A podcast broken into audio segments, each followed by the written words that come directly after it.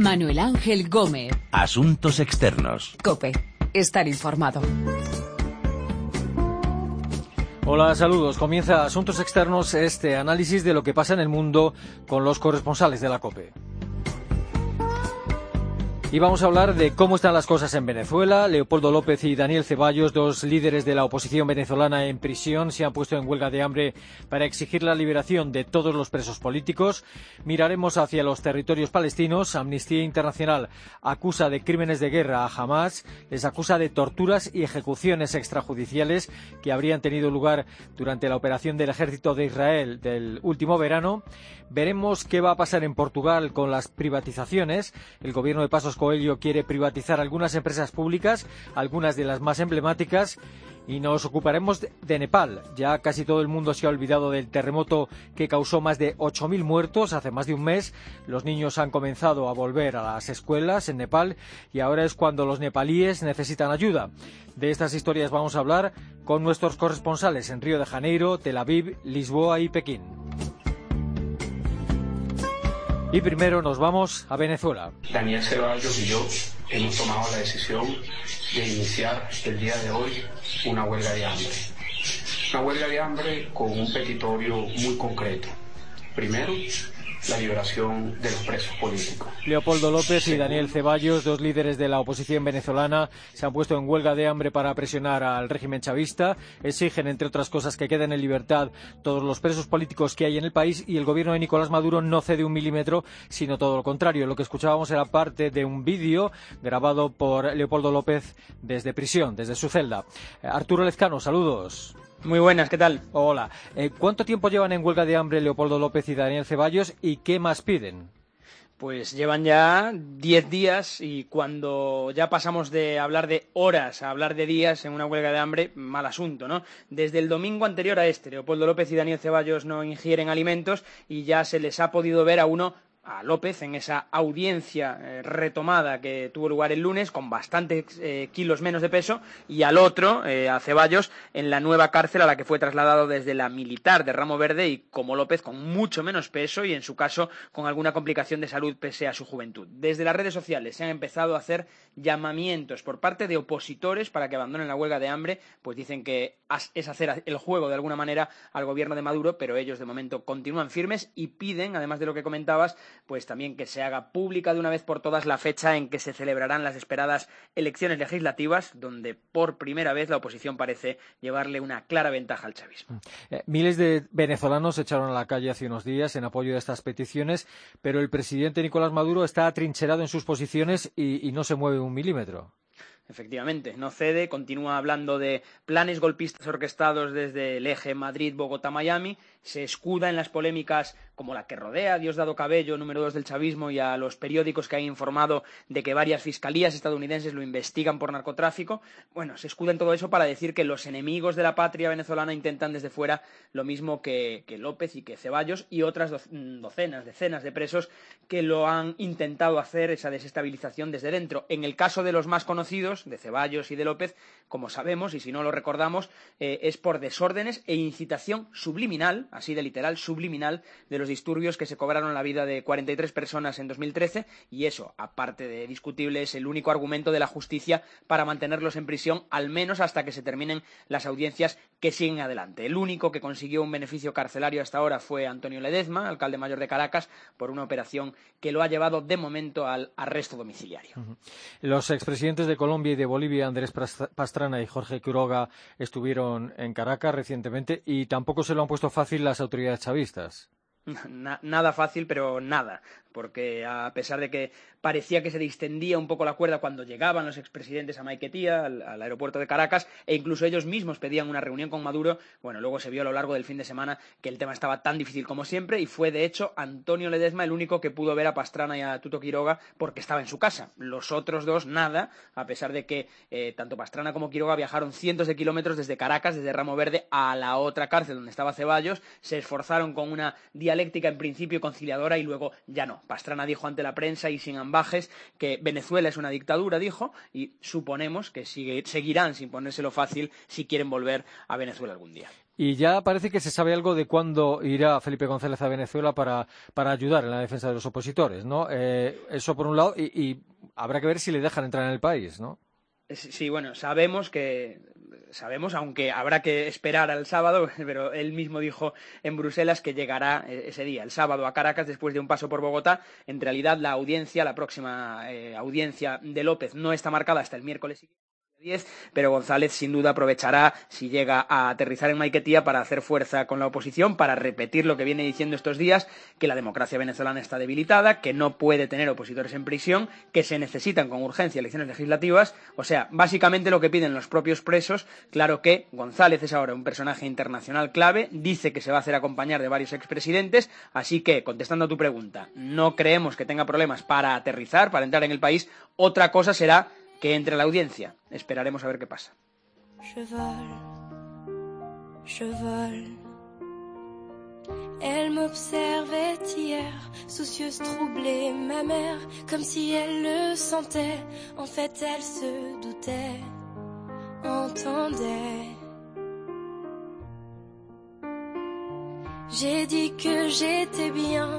La huelga de hambre de algunos líderes de la oposición venezolana que están en prisión y el grupo extremista palestino Hamas, que ha sido acusado de realizar torturas y ejecuciones extrajudiciales por Amnistía Internacional.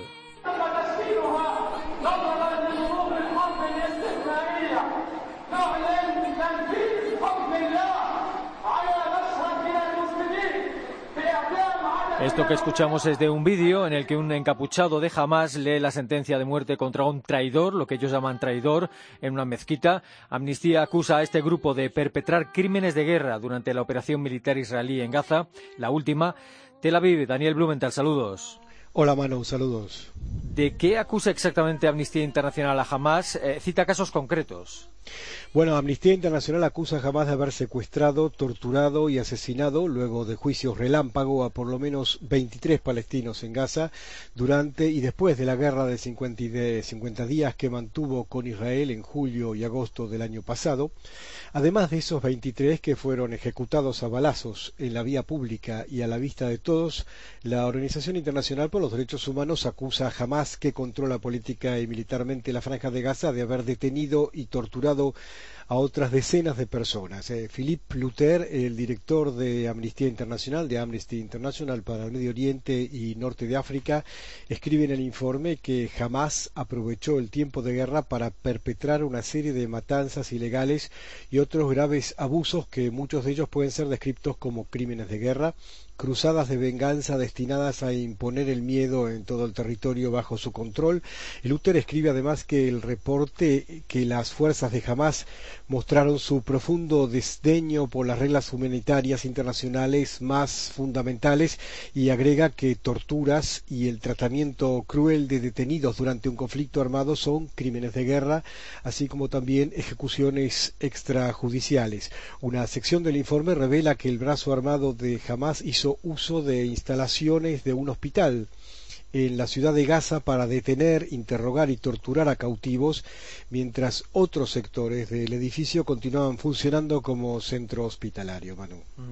Eh, ¿Tienen algún elemento en común las víctimas de, estas torturas o estos, eh, estas ejecuciones extrajudiciales de Hamas? Eh, ¿Se les acusaba de colaborar con Israel o de qué? Sí, también y también se trata de rivales políticos, generalmente afiliados al partido Fatah, el movimiento palestino encabezado por el presidente de la autonomía palestina Mahmoud Abbas y previamente por el líder palestino Yasser Arafat, y además de individuos sospechosos de haber colaborado con Israel. En uno de los casos descrito por el reporte de Amnistía Internacional, calificado como uno de los más atroces, seis personas fueron ejecutadas públicamente fuera de la mezquita Al-Omari frente a centenares de espectadores, eh, niños incluidos. El veredicto que oíamos antes al comienzo de nuestra conversación, Manu, era el veredicto por esta ejecución. Eh, jamás anunció el veredicto, los hombres eran sospechosos, dijeron de haber colaborado con Israel y fueron sentenciados a muerte por las cortes revolucionarias y el reporte relata que estos hombres encapuchados seis eran fueron arrastrados por el piso y puestos de rodillas junto a una pared frente a la muchedumbre. Cada uno fue matado con un balazo en la cabeza y después fueron acribillados prolongadamente con balas de ametralladora. En el reporte hay otros testimonios, otros testimonios de atrocidades y violaciones de derechos. Por ejemplo, el hermano de un ex policía de la autoridad palestina relató que cuando recibieron el cadáver de su hermano de manos de Hamas, prácticamente no había un hueso entero y el cerebro había desaparecido del cráneo. Y además, eh, Dani, la ONU ha acusado a Hamas de utilizar algunas de sus instalaciones en Gaza durante esa operación militar israelí del verano para lanzar ataques contra Israel. Sí, mano, como recordarás, durante la guerra Israel se quejó diariamente que jamás eh, disparaba cohetes desde escuelas y hospitales y en algunos de los casos, cuando Israel devolvió fuego contra las áreas de disparos, hubo víctimas civiles. En muchos de los casos, en realidad, el reporte de Amnistía Internacional confirma esas alegaciones, aunque con diez meses de atraso. En general, jamás hizo un amplio uso de la población civil como escudo, lanzando misiles contra Israel no solo desde las instalaciones de la ONU, sino también desde áreas residenciales densamente pobladas e inclusive mano desde las zonas de los hoteles donde se albergaba la prensa internacional, quizás con la esperanza que la respuesta israelí a los disparos cause la muerte de periodistas y con ello la ira de la prensa y la opinión pública internacional contra Israel.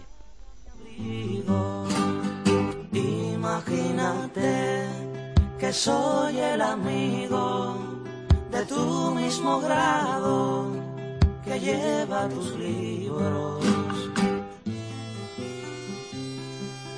El grupo extremista palestino Hamas, acusado de crímenes de guerra por Amnistía Internacional. En Portugal, el gobierno de Pasos Coelho prepara privatizaciones que no gustan a todos. Existem providências cautelares apresentadas por eh, grupos de cidadãos junto das instâncias judiciais. O processo não é novo, portanto, eh, o Governo terá a ocasião de apresentar eh, resolução fundamentada Privatizaciones de empresas públicas con mucho peso y visibilidad en Portugal. Los tribunales hace unos minutos han admitido el recurso contra la privatización de una de estas empresas y el primer ministro, Pasos Coelho, ha dicho que, a su vez, que recurrirá esa decisión. Lisboa, Begoña Íñiguez, saludos. Hola Manu, saludos. ¿Qué tal? ¿Qué empresas tienen todos los boletos para ser privatizadas? Estas privatizaciones pueden ponerse en marcha en cuestión de semanas o, o al menos antes del verano, ¿no? Sí, efectivamente. Si me permites, y como ya has dicho tú, pues tenemos esta última hora de hace un rato que ha sido una bomba mediática en Portugal, ya que el Tribunal Superior Administrativo de Portugal ha aceptado esta misma tarde el recurso contra la privatización de la TAP, que es la, aerolínea pública, a dos días, Manu, de saberse quién sería por fin el comprador y después de un proceso de más de un año. Entonces, el Tribunal Superior Administrativo de Lisboa ha considerado ilegal el que el gobierno de Pasos Coelho, a quien escuchábamos, no abriera un concurso público para escoger a los consultores que hicieron la evaluación previa de la situación financiera de la aerolínea pública lusa antes de anunciarse el concurso. Así que, llegados a este punto, en este momento, hoy a día 3 de junio, todo está en abierto, ya que, como habéis escuchado, el primer ministro Pasos Coelho acaba de declarar en Lisboa que van a recurrir a dicha decisión presentando argumentos consistentes. Mm, no sabemos lo que va a pasar. Y luego, como me preguntabas, Manu, otras privatizaciones que ya se han consumado son las de Refer, que es la empresa pública de ferrocarriles lusos, que se unió el 1 de junio hace dos días en una única gestión, también privada, con la empresa pública de autopistas lusa Estradas de Portugal. Otras inminentes ya para los próximos días, si no ocurre nada, si no llega ningún recurso, son las privatizaciones de la gestión de los metros de Lisboa y de Oporto, además de la de Carris, la empresa pública de autobuses y tranvías de Lisboa. Mm. Eh, ¿Qué argumentos está utilizando el Gobierno para esas privatizaciones y por qué ahora?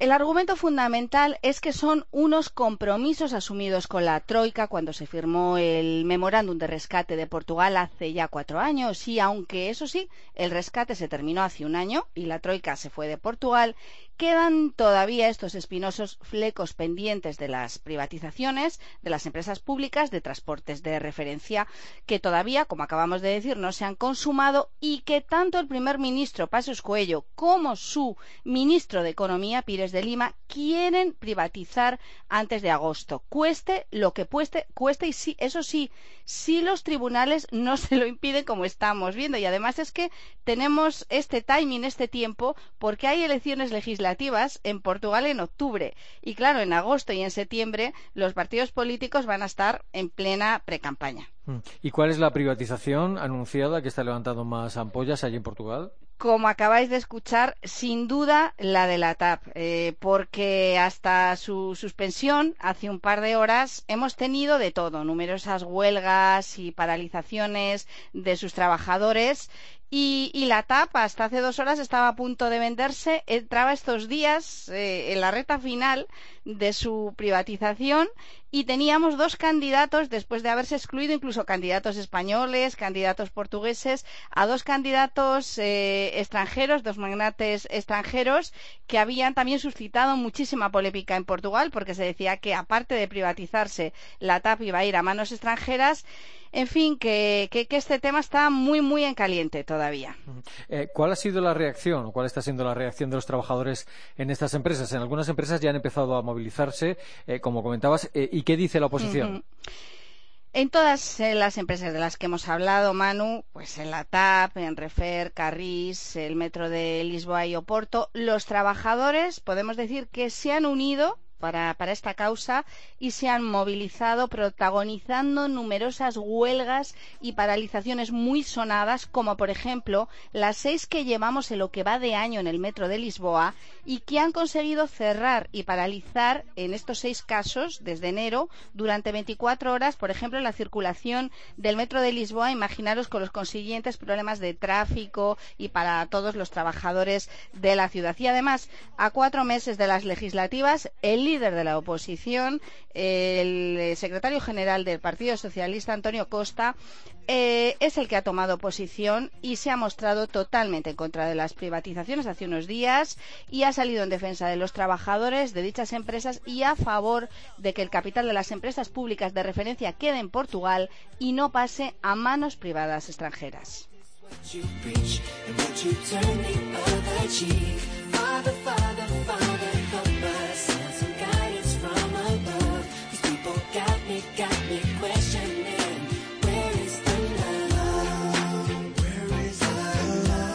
Las privatizaciones de empresas públicas que se avecinan en Portugal y en Nepal, más de un mes después del terremoto, intentan volver a la vida normal y empieza la reconstrucción.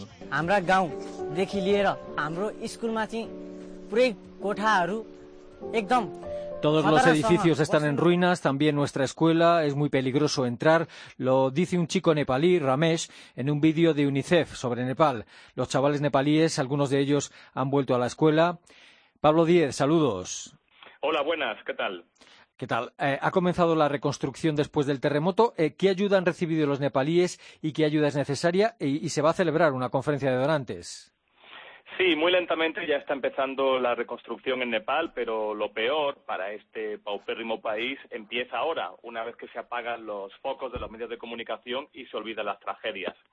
El próximo día 25 de este mes de junio tendrá lugar una conferencia de donantes en Katmandú. El gobierno nepalí calcula que necesita unos 5.000 millones de dólares, que son unos 4.500 millones de euros, para la reconstrucción. Una cifra muy elevada que no se sabe si el gobierno nepalí podrá conseguir porque la comunidad internacional duda del destino que se le pueda dar a este dinero debido a la corrupción reinante en Nepal. A pesar de tan grave problema, Nepal necesita desesperadamente dicho dinero porque el terremoto dejó daños por valor de 10.000 millones de dólares, que son unos 9.000 millones de euros y suponen la mitad de su Producto Interior Bruto. De momento, la ONU solamente ha recibido 81 de los 385 millones de euros que necesita hasta julio para atender a los 8 millones de damnificados que dejó el seísmo. Pero la vida sigue y como un símbolo de la vuelta a la normalidad, los estudiantes han regresado a los colegios. como el terremoto derribó unas 8.000 escuelas, muchos de estos estudiantes han vuelto a las clases entre ruinas y en aulas de bambú. Mm. ¿Y hay todavía mucha gente viviendo en tiendas de campaña en Nepal? Sí, por supuesto. Cientos de miles de personas siguen viviendo en tiendas de campaña y bajo lonas de plástico, ya que el terremoto del 25 de abril derribó medio millón de casas y otras 270.000 viviendas quedaron dañadas. La principal urgencia para ellos es proporcionarles un refugio seguro ahora que empiezan las lluvias del monzón en la próxima semana, que amenazan con empeorar su precaria situación. Además, eh, por falta de semillas y riesgo de corrimientos de tierra, muchos campesinos tampoco podrán plantar sus cultivos este año, lo que puede disparar la próxima temporada el precio de artículos básicos como el arroz. Además de vaticinar una notable disminución del crecimiento del PIB para Nepal, que estaba previsto en un 5,2% y se calcula que se quedará finalmente en un 3,8%, el Banco para el Desarrollo de Asia ha alertado de que la inflación podría aumentar el próximo año por encima de dos dígitos por la falta de alimentos. Aún hay personas desaparecidas, eh, tanto nepalíes como extranjeros. A día de hoy, ¿cuál es la cifra de víctimas mortales a causa del seísmo? La cifra oficial que han dado las autoridades nepalíes ya ha superado los 8.600 fallecidos, pero aún hay muchos desaparecidos que han quedado sepultados bajo los escombros de los edificios que se vinieron abajo y en los corrimientos de tierra. Solo en el Valle de Lantán, donde un pueblo entero quedó enterrado bajo un gigantesco alud de tierra, se calcula que bajo esta masa enorme que cayó de la montaña de tierra, hielo y troncos de árboles quedan más de 200 personas. Entre ellos hay muchos turistas, como los siete españoles, cuyos cuerpos aún no han sido encontrados. Debido a esta avalancha en el Valle de Lantán, que era muy popular entre los senderistas, y a la que arrasó el campamento base en el Everest, la temporada turística ha quedado arruinada en Nepal. Además de golpear a uno de los países más pobres del mundo, el terremoto ha herido de muerte a la potente industria turística de Nepal, donde uno de sus escasos motores económicos era el turismo junto a la ayuda internacional y a las remesas de divisas que envían los emigrantes que trabajan en el extranjero. Por todo esto, Nepal, donde la vida ya era bastante dura de por sí antes de la catástrofe, tardará todavía un buen tiempo en recuperarse del terremoto y, por supuesto, necesitará la ayuda internacional para emprender su reconstrucción.